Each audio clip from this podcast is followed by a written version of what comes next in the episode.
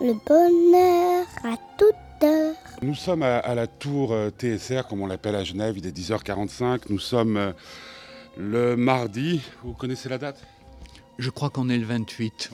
On est le 28 janvier 2013 avec euh, Serge Tisseron pour son ouvrage Fragment d'une psychanalyse empathique.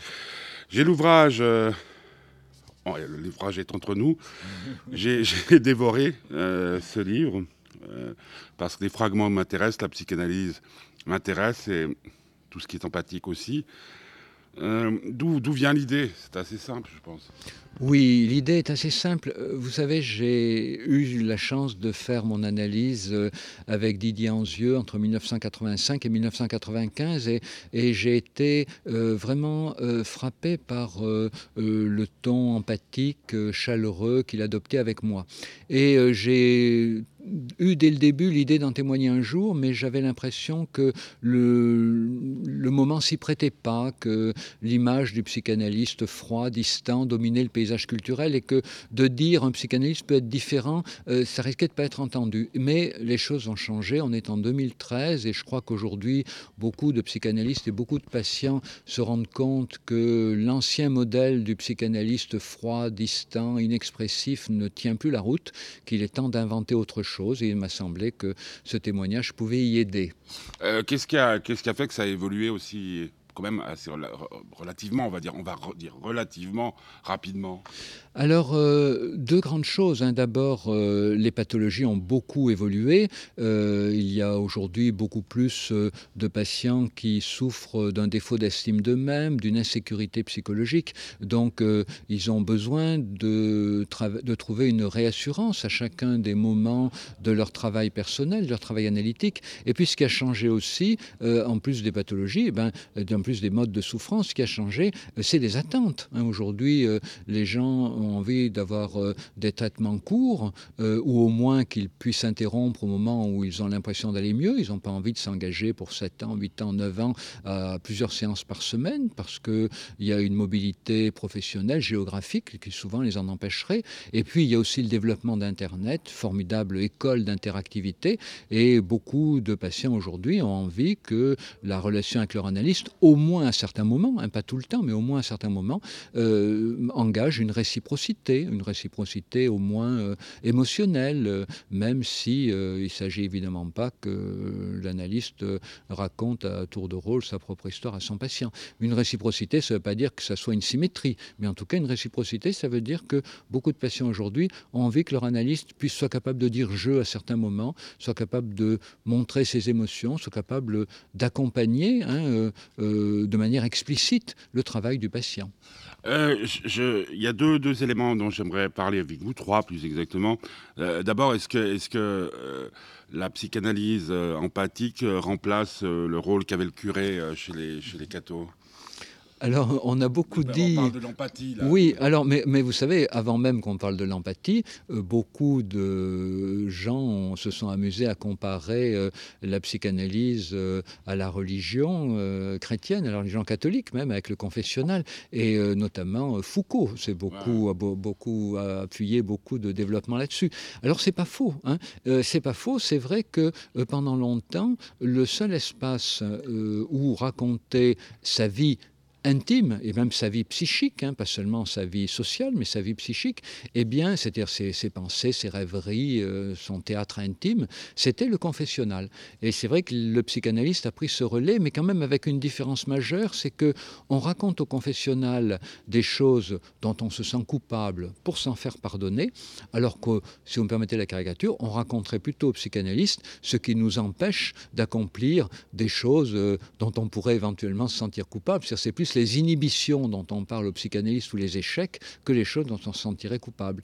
Mais c'est vrai que le psychanalyste a pris en relais le prêtre comme un interlocuteur privilégié de l'intime euh, et du coup un certain nombre de patients ont pu aller chez le psychanalyste comme on va chez le prêtre. À partir de là, c'est au psychanalyste à savoir, à savoir rétablir les choses et, faire la preuve qu'il n'est pas un prêtre. Ce qui, ce qui suppose d'ailleurs parfois que le psychanalyste sache prendre la parole pour expliquer au patient qu'il peut faire fausse route dans le rôle qu'il lui donne. Euh, et puis il n'y a pas le rapport à l'argent. Vous savez, euh, Ouais, à l'époque de l'Église, euh, on était beaucoup sollicité pour donner. hein, les gens donnaient- on, ne pouvait pas sortir du confessionnal. Je, je ne sais pas, je suis protestant. hein. D'accord. On ne pouvait pas sortir On, du. on ne du- payait, on ne payait Mm. pas après la confession directement le prêtre, mais dès qu'on sortait du confessionnal, il y avait quand même un certain nombre de troncs qui rappelaient que euh, la pénitence passait aussi par la générosité vis-à-vis de l'Église. Euh, autre chose, et et c'est pour ça que, que- que j'ai été passionné par la lecture de ce livre, c'est la, la pression d'un homme qui parle à corps, cœur, à corps ouvert, peut-être aussi, mais à cœur ouvert. À, à cœur ouvert. Et euh, je voulais savoir, parce que c'est un long débat que j'ai depuis euh, quelques années avec euh, pas mal de gens autour de moi, c'est euh, la place du mensonge dans, dans une thérapie. Parce que, par exemple, euh, je peux vous raconter que euh, je suis homosexuel, que euh, j'ai eu une relation coupable avec, euh, je sais pas, euh, François Hollande. Euh, ça peut être que, que, que, que du pipeau. Est-ce que malgré tout, je pourrais être soigné? Ah ben oui, mais vous savez... Pas euh. Non, mais il y a des patients. euh, L'idée qu'un patient raconte quelque chose d'inauthentique euh, est toujours possible. Alors, soit qu'il le raconte volontairement pour tromper son analyste ou pour cacher quelque chose, soit qu'il le raconte involontairement parce que c'est une histoire qu'il s'est racontée à lui-même. Et vous savez, il y a des histoires auxquelles on se raconte à soi-même auxquelles on finit par croire, euh, ou des histoires que d'autres nous ont racontées. Si j'ai très peu connu mon père et que pendant des années ma mère m'a dit que c'était un homme exécrable, je peux très bien faire une analyse en disant que mon père avait été un homme exécrable, avant de découvrir qu'en fait il n'était pas du tout tel que je le raconte, mais que je repris à mon compte le discours de ma mère. Donc on peut vouloir tromper son analyse, je crois que c'est assez peu courant, mais on peut surtout vouloir se tromper soi-même en racontant des choses euh, qu'on invente et pourtant on y croit quand on les invente. Mais ça, c'est le rôle du psychanalyste euh, d'arriver à faire en sorte euh, de faire la part des choses. C'est son travail. Mais, selon vous, Serge Tisseron, le mensonge est une bonne chose?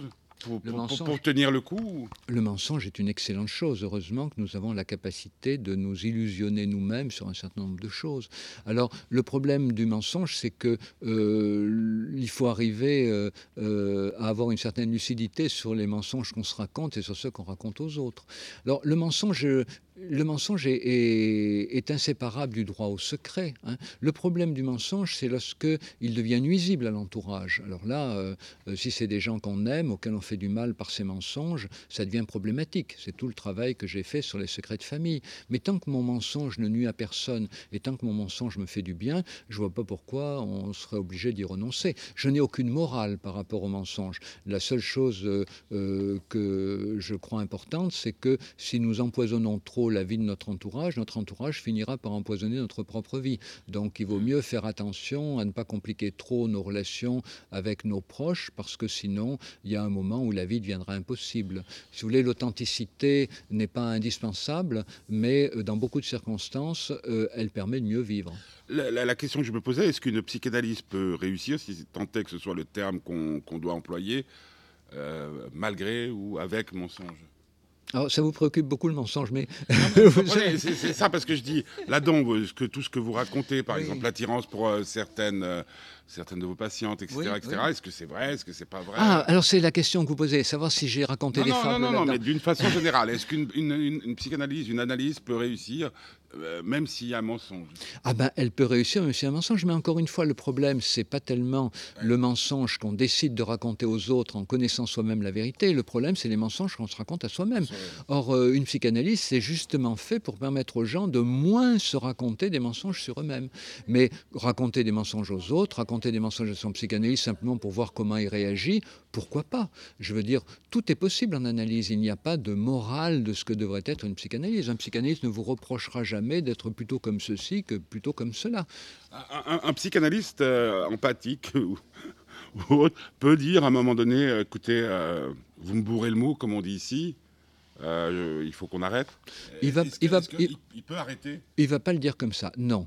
Euh, mais ce qu'il peut dire, c'est écoutez, j'ai l'impression que vous me racontez des histoires. Ça, pourquoi pas Si le psychanalyste a l'impression que le patient lui raconte des histoires, des fables, euh, pour, le, pour, le, pour le rouler dans la farine, excusez-moi l'expression, pour, lui Ah, faire, bah, pour le hein. convaincre de choses euh, qui sont fausses, le psychanalyste a le droit de dire écoutez, j'ai l'impression là que vous me racontez des histoires, j'ai un peu de peine à croire ce que vous me dites. C'est possible de le dire.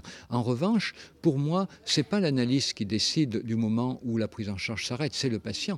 Le patient a pris l'initiative de venir voir le thérapeute, et ben euh, c'est au patient de décider du moment où il ne viendra plus. Mais vous savez ce que je dis là, c'est surtout à comprendre dans l'autre sens, c'est-à-dire que c'est le, patient qui va décider du moment où il arrête. Or, beaucoup trop de psychanalystes ch- ont cherché, cherchent encore parfois à convaincre leur patient qu'il faut qu'il continue à venir, alors même qu'il a envie d'arrêter. Donc, il faut reconnaître au patient que c'est lui qui décide d'arrêter au moment où il le juge opportun, avec la possibilité de revenir s'il en a envie. Ceci dit, l'analyste, à certains moments, peut dire écoutez, là, j'ai l'impression que vous me racontez beaucoup d'histoires, euh, je suis un peu mal à mon aise, euh, est-ce que vous pensez utile qu'on continue sur cette base-là Si le patient dit oui, j'ai envie qu'on continue, alors le patient peut dire Ben, écoutez, j'aimerais bien que vous me donniez des précisions sur ce que vous dites parce que j'ai un peu de peine à vous suivre. Donc essayez de me faire mieux comprendre, de mieux m'aider à vous comprendre en me donnant des précisions. Ce qui est une manière de vérifier au passage si ces précisions vont tenir la route, s'il s'agit bien de choses qui, paraissent plausibles ou de choses complètement fantaisistes. Euh, plus le patient est cultivé, plus l'analyse est intéressante. Non, c'est ce que j'ai cru au début.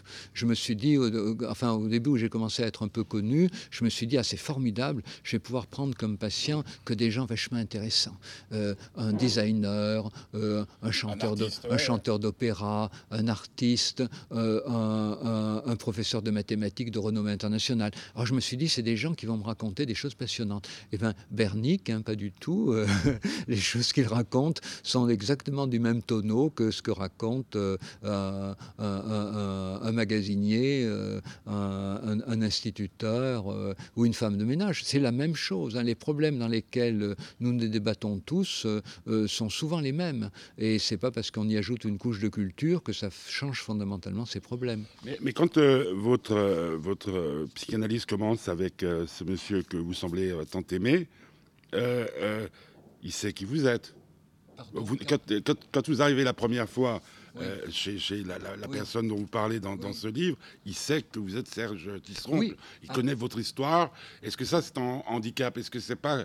Est-ce que c'est comme. Je vais prendre. euh, Pardonnez-moi, mais une parabole footballistique. Euh, si si euh, Messi joue avec Ronaldo, il connaît Ronaldo. Ils vont sans doute mieux jouer ensemble. Euh, euh, parce qu'ils ils se connaissent, parce qu'ils connaissent les qualités et les défauts de l'autre. Oui, alors vous savez, euh, des gens peuvent venir me voir parce qu'ils ont lu une interview dans un journal. Euh, S'ils avaient lu un autre journal, ils pourraient avoir une autre idée de moi. Et s'ils sont allés Vous, sur... en tant que patiente, c'est ça Est-ce que quand vous arrivez. Quand moi je suis allé voir Ah donc ouais. mon, analyse qui dont Alors, où il, il savait que je m'intéressais à la bande dessinée, que j'avais écrit sur, sur Hergé, sur les aventures de Tintin. euh, et, et- et il savait que j'étais curieux d'images, oui, c'est important. Mais ça, de toute façon, même s'il n'avait pas su avant, je lui en aurais parlé pendant que je le voyais. C'est du temps gagné De connaître avant, euh, n- pour... Est-ce que pour vous, le patient, c'est une feuille vierge? Euh, non, quand un patient vient, il a déjà une longue histoire derrière lui. De toute façon, vous savez, les patients ne nous montrent d'eux que ce qu'ils ont envie de nous montrer, et les analystes ne montrent d'eux que ce qu'ils ont envie de montrer. Moi-même, dans mon livre, euh, je ne raconte de moi que ce que j'ai envie de raconter. Il y a des gens qui trouvent que j'en raconte beaucoup de moi. Bon, si vous allez sur Internet, vous allez en trouver encore plus. Mais de toute façon, chacun peut raconter sur moi ce qu'il veut, mais moi, je choisis bien précisément ce que je choisis de raconter de moi. Et, je pense que les gens qui viennent me voir euh, euh, peuvent avoir accès à, ces choses que j'ai dites de moi sans pour autant avoir l'impression de tout savoir de moi. Il y a encore beaucoup d'autres choses, heureusement, qu'ils ignorent de moi. Mais en revanche, la chose qu'ils connaîtront de moi, c'est que j'ai envie que dans une analyse, il y ait une relation mutuelle et réciproque. Euh, buvez votre café avant qu'il soit froid, parce que ça, il y a des choses importantes euh, dans la vie.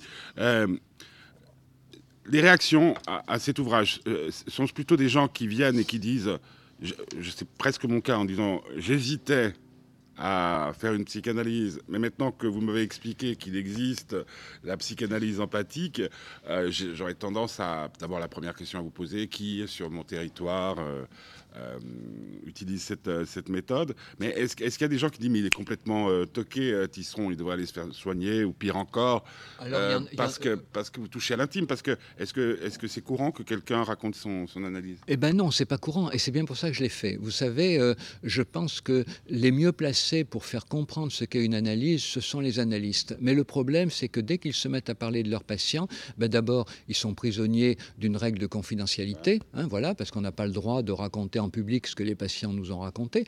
Et, et, et du coup, ben, la posture euh, euh, la plus propice, je pense, pour un analyste à faire comprendre ce qu'est une analyse, c'est de raconter sa propre analyse, parce que voilà. dans sa propre analyse, on est à la fois, on, on, on, est des deux côtés, c'est-à-dire on peut raconter sa propre analyse comme patient, c'est ce que je fais, tout en portant un regard de psychanalyse, puisqu'on l'est devenu. Malheureusement, il y a très peu de collègues qui le font. Je pense que c'est parce que pour beaucoup, leur analyse a été tellement pénible qu'ils n'ont pas envie de revenir là-dessus, hein, ils n'ont pas envie de, raconter le parcours du combattant qui a été leur analyse. Bon, moi, heureusement, c'est ma seconde analyse que je raconte là avec Didier Anzieux. La première était vraiment un parcours du combattant très douloureux, inutilement douloureux. C'est pour ça que je raconte la seconde, dans laquelle j'ai souffert ce qu'il était logique de souffrir par rapport aux problèmes graves auxquels j'étais confronté dans mon analyse, mais je n'ai pas souffert inutilement parce qu'il y a eu des moments où mon analyste savait euh, euh, me tendre la perche, me tendre la main, euh, m'aider à passer des passages difficiles ou simplement me demander de m'entraîner un peu plus avec des choses simples avant d'aborder des choses trop compliquées.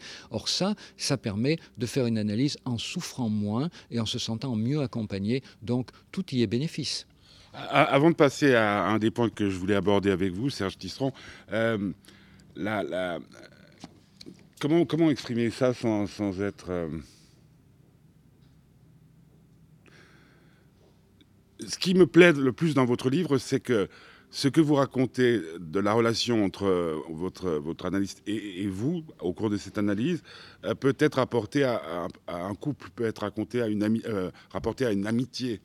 Euh, euh, une amitié sans empathie est-elle encore une amitié, etc. Un amour sans empathie est-elle encore un amour? Oui, ce que j'essaye de montrer, c'est que la relation avec son analyste, c'est pas une relation qui devrait, qui c'est pas pour moi en principe une relation qui devrait être une relation en moins, c'est-à-dire avoir affaire à quelqu'un qui qui montre jamais, donc qui montre moins qu'un qu'un proche ce qu'il ressent, euh, qui, a moins de mimique que n'importe qui que je croise dans la rue. C'est pas une relation en moins. Or beaucoup de gens pensent que leur analyste ça va être quelqu'un euh, avec qui on va parler sans aucune des réciprocités qui font de la communication humaine dans la vie quotidienne. Ce que j'essaie de montrer, c'est que c'est cette réciprocité qui fonde toute communication humaine elle doit exister aussi en analyse, mais qu'il y a d'autres choses qui existent en plus. Et que notamment, le fait que le psychanalyste se soit occupé de sa propre histoire dans sa propre analyse fait qu'il va jamais nous la ramener alors que dans la vie courante si je dis à un collègue de travail euh, écoute euh, alors il me dit ben tu as l'air triste ce matin. Je dis ben oui tu sais avec ma femme ça va pas fort. Il va me dire ah oui toi aussi ben moi aussi tu sais. Et du coup je serai dépossédé de, de mon temps de parole pour parler de mes propres difficultés parce que l'ami à qui je commence à m'en ouvrir va me parler des siennes. Or dans la vie courante c'est souvent comme ça que ça se passe. Et c'est une forme de réciprocité importante parce que si un ami se mettait à m'écouter en hochant la tête sans jamais parler de lui, très vite je cesserai de lui parler de moi parce que je me dirais mais, il se prend pour mon psychanalyste. Donc ça montre bien que dans la vie courante, c'est normal qu'il y ait cette réciprocité justement euh, extrême. Un analyste, c'est quelqu'un qui va manifester une réciprocité, mais pas pour raconter sa vie, mais pour montrer que ce que le patient lui dit le touche. Hein, c'est dans ce touchant toucher que je situe vraiment l'essentiel de ce que j'appelle l'empathie, le fait que un, un analyse doit montrer qu'il est touché par un patient, et je dis même qu'un patient patient n'acceptera une interprétation de son analyste que s'il voit que son analyste est touché par ce qu'il lui dit et que cette interprétation, elle se fait justement dans une atmosphère de touchant touché. Euh, il y avait dans le, le théâtre des, des, des, des, personnages qui faisaient de, des vers sans le savoir. Euh, Est-ce qu'il y a des, gens qui sont analystes sans le savoir? Alors oui, il y a des gens qui ont une compétence analytique. Il y a, non, non, vous savez, euh, euh, il, y a, il y a il y a malheureusement plus de gens euh, qui jouent aux psychanalystes alors qu'ils ne le sont pas du tout dans la vie courante, et, mais il y a aussi des gens qui sont vraiment capables d'écouter, de donner leurs conseils au bon moment. D'ailleurs, en général, on, les reconnaît, on les repère, hein. on, sait très vite qui ils sont. Et ces gens ont, très probablement une capacité d'écoute qui n'est pas mise à profit dans une activité professionnelle, mais qui existe bel et bien. Et inversement, euh, la psychanalyse a connu un tel engouement dans les années 1950 à 1980 qu'il y a des gens qui sont devenus psychanalystes alors que manifestement ils n'étaient pas faits pour ce métier, mais ils le sont devenus sous une influence de mode. Le fait qu'aujourd'hui la psychanalyse soit moins à la mode a plutôt pour moi un effet très positif, c'est que ne s'y engagent que les gens qui ont vraiment euh, compris euh, ce que c'est et qui se sentent vraiment euh, en empathie par rapport à cette forme d'activité. Euh, quand vous dites euh, il y a moins de gens, y a, y a une, la, vogue est passée? Ah ben la vogue est passée, en France tout au moins, je ne sais pas. Mais... à cause des autres, parce que moi j'ai plein d'amis qui se font soigner parce que leur femme est partie, parce qu'ils ont perdu leur emploi et tout. Ils vont voir des des psy pour telle et telle méthode, pour psy pour telle et telle méthode. Euh, il y, a eu l'arrivée, si vous me passez l'expression sur le marché, de beaucoup, beaucoup de méthodes différentes. Alors, il y a arrivé de beaucoup de méthodes, ce qui est bien, hein, c'est toujours bien. Voilà, à condition que le public soit mieux informé. Bon, les, les médias font un effort, mais louable et important pour que le public soit informé, pour savoir quel genre de thérapeute aller voir en fonction du symptôme, de la souffrance. Voilà, donc ça c'est très bien. La psychanalyse, du coup, euh, a besoin d'affirmer son originalité et je pense que euh, mon livre est là hein, pour montrer qu'est-ce qu'il y a d'irremplaçable dans la psychanalyse et en même temps, euh, qu'est-ce que les psychanalystes doivent abandonner dans leur manière de fonctionner pour rendre la psychanalyse tout simplement plus humaine, alors que pendant une trentaine d'années, la psychanalyse psychanalyse était perçue à juste titre par beaucoup de gens qui s'y engageaient comme une expérience gravement inhumaine. Euh, je reviens à une question que je vous ai posée précédemment avant de venir au, euh, au dernier point. Euh, les, vos, confrères, ils, veulent vous brûler, certains d'entre eux Alors, euh, vous m'avez déjà posé la question tout à l'heure, j'ai pas eu le temps d'y répondre. Alors, euh, il y en a probablement qui ont envie de me brûler, mais ils ne me téléphonent pas pour me le dire, ils ne m'envoient pas de mail pour me le dire, donc ils, ils feront probablement leur coup en douce, comme toujours quand on est hostile à quelqu'un et qu'on n'ose pas lui dire en face. Mais en revanche, bonne surprise, il y a beaucoup de gens, beaucoup notamment de jeunes psychanalystes, qui m'envoient des mails, qui me téléphonent ou qui m'accosent dans les colloques pour me dire, ben, enfin une bouffée d'oxygène. Des jeunes psychanalystes qui ont envie de pratiquer autrement que ce que leur euh, propre analyste pratiquait, qui ne s'en sentaient pas le droit, et tout d'un coup ils découvrent qu'il y a un grand psychanalyste de la troisième génération, pas moi, rassurez-vous, même mon analyste Didier Anzieux, euh, qui pratiquait autrement. Donc ça peut devenir un modèle pour ces jeunes psychanalystes qui ont envie de faire une psychanalyse qui fasse plus de place ben, à la chaleur, euh, à l'émotion et à l'échange. Alors, dernier point, la musique.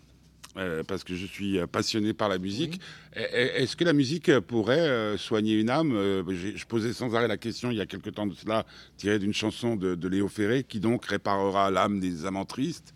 Est-ce que ça peut être la musique? Quelle, place peut tenir dans une thérapie la musique? Alors, euh, la musique est quelque chose de formidable. Heureusement que nous avons la musique, mais parce qu'aujourd'hui, euh, elle peut nous accompagner partout. Hein. Euh, votre, génération Y, hein, vous avez vos écouteurs sur les oreilles, pas pour écouter la musique, mais j'imagine d'autres moments pour ça. Donc, oui, la musique peut faire beaucoup de bien, mais la musique, quand même, ne vous permet pas de comprendre euh, euh, la part de, la part que prend le poids de votre propre enfance dans des réactions inadaptées que vous avez dans votre présent. Or ça, c'est le message irremplaçable de la psychanalyse. D'abord découvrir que ce notre manière de réagir au monde nous est absolument personnelle. Et deuxièmement, euh, découvrir que notre manière de réagir au monde est pour une part adaptée au monde, mais pour une part reste enchaînée à une histoire familiale qui peut avoir été tordue, euh, douloureuse, euh, maltraitante. Et donc une psychanalyse ben, permet de faire la part du présent et la part du passé. Et la, la musique peut beaucoup nous aider à supporter les souffrances du passé, mais elle ne nous permet pas de faire la part du présent et du passé comme la psychanalyse. Mais par exemple, une chanteuse comme comme Zazie, quand elle écrit, euh, on n'écrit pas euh, Ne me quitte pas s'il n'est pas parti déjà. Euh, peut éclairer pas mal de chagrin d'amour. Oui, alors Je absolument. parle- parce que j'aurais dû dire musique et chanson. Alors, j'étais parti sur la Léo musique. Ferré, Brel, Alors, euh, Oui, alors si on parle de texte des chansons, absolument. Euh, L'Aigle Noir euh, a, permis, voilà, a permis à beaucoup de gens, de, beaucoup de femmes de mieux penser le- les- le- les- les- l'inceste dont elles avaient été victimes. Donc oui, alors le, le, le, le texte chanté, j'avais pas compris sans votre question, Aussi, c'est le, musique. le texte chanté a un pouvoir extraordinaire. N'oubliez pas que euh, l'enfant commence à chantonner avant de commencer à, parler. Donc euh, lorsque un texte est mis en musique, il acquiert une force extraordinaire. Et c'est d'ailleurs pour ça que euh, la mélodie de la voix, le parler du psychanalyste est quelque chose de si important. Il y a des gens qu'on peut trouver sympathiques, mais dès qu'ils ouvrent la bouche, euh, on- n'a pas envie de les écouter longtemps. Et inversement, il y a des gens dont la tête ne nous revient pas, mais dès qu'ils commencent à parler, on est séduit par l'accord qu'il y a entre la musique de leur langage et les mots qu'ils emploient. Donc, euh, ce que je crois important dans, les, dans la chanson, c'est cet accord, voyez, qui se fait à un certain moment entre texte et musique. Qu'on pourrait dire la même chose d'ailleurs pour les grandes comédies musicales américaines. Il y a, texte, il y a musique et, il y a image. Et quand cet accord se fait, alors là, eh ben, c'est vrai qu'on est prêt à baisser les armes et on est prêt à se rendre accessible à des choses euh, qu'on va peut-être euh, au début écouter sans les mettre en rapport avec soi, mais quand on aura intériorisé les phrases entendues, on va les mettre en rapport avec soi et on va pouvoir en effet découvrir beaucoup de choses sur soi. Alors les textes chantés, mais aussi les images. Moi je dis toujours, si une chanson me touche, si une image me touche, il faut que je sache que ça me touche moi parce que je suis moi. Il ne faut pas que je banalise les choses en me disant, ben oui, c'est normal que ça me touche, c'est une très grande chanteuse ou c'est un très grand cinéaste. Les images qui me touchent moi me touchent parce que c'est moi. Et, et quand j'ai quelqu'un à qui parler de ces images et parler de moi, et, ben, j'avance beaucoup mieux, beaucoup plus vite. Et pour moi, la psychanalyse, c'est un lieu, en effet, où on peut parler de soi, mais de soi aussi à travers les images qu'on a vues, à travers les chansons qu'on a entendues. Et on parle des bonheurs qu'on a eus, et on parle des malheurs qu'on a eus. Et petit à petit, encore une fois, on apprend à mieux faire la part du présent et du passé dans nos réactions au monde. Si vous aviez une chanson à faire écouter à quelqu'un dont vous aimeriez vous faire aimer, ce serait laquelle? Quelqu'un dont j'aimerais me faire aimer. euh, oh, une chanson chanson- qui résumerait le- l'essence de votre être? Oh, alors, je suis, oh, alors là, moi, vous savez, je suis plus dans les images que dans les chansons. Bah, la et prochaine alors, fois. Et alors, et, et oui, la prochaine fois, voilà. La- prochaine fois. Euh, pour terminer, je termine toujours comme ça. Est-ce qu'aujourd'hui, il est euh, 11h13 euh, donc nous sommes toujours le 28. Oui, ça nous sommes toujours le toujours, mais on ne sait jamais, hein, on peut faire un voyage dans le temps en parlant. vrai. Euh, vous êtes un homme heureux, Serge Tisseron. Écoutez, euh, à certains moments, oui, ce qui est déjà pas si mal, parce qu'il faut quand même pas trop en demander.